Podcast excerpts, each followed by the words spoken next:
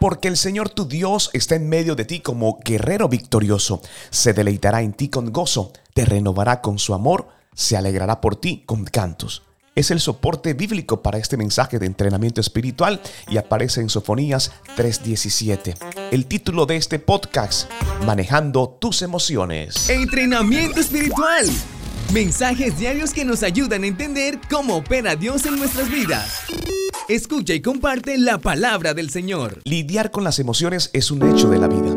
Mientras vivamos, experimentaremos una variedad de sentimientos y reacciones emocionales, y no debemos negar su existencia o sentirnos culpables por ello.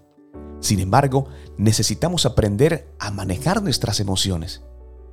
¿Sabes algo? Esto es más fácil cuando entendemos que no podemos confiar en ellas. No puedes confiar en tus emociones. De hecho, ellas pueden ser nuestro mayor enemigo.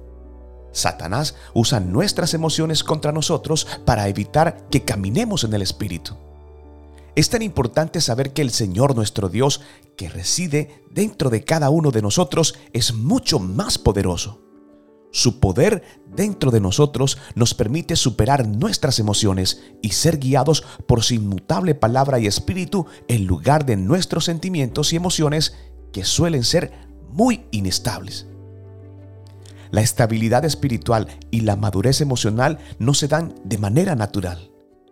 Debes desearla con todo tu corazón y estar decidido a obtenerla. Cuando conviertes la estabilidad emocional en una prioridad, Dios está más que dispuesto a ayudarte a manejar tus emociones. Como siempre, hoy quiero animarte a que busques esto en el día de hoy. Disfruta de la estabilidad emocional y una vida alegre y victoriosa que solamente se puede tener cuando llegamos a los pies de Cristo. Señor, elijo buscar la estabilidad emocional adaptarme a los cambios y circunstancias que coloques en mi vida, conforme a tu voluntad y mantenerme siempre en la paz de calidad que solo tú puedes brindarnos. No quiero ser controlado por mis emociones, sino que quiero aprender a manejarlas adecuadamente. Gracias por vivir en mí y ayudarme con tu gran fortaleza en este tiempo tan especial. Deseo que Dios te bendiga grandemente y puedas compartir este mensaje con la persona que Dios ha puesto en tu corazón.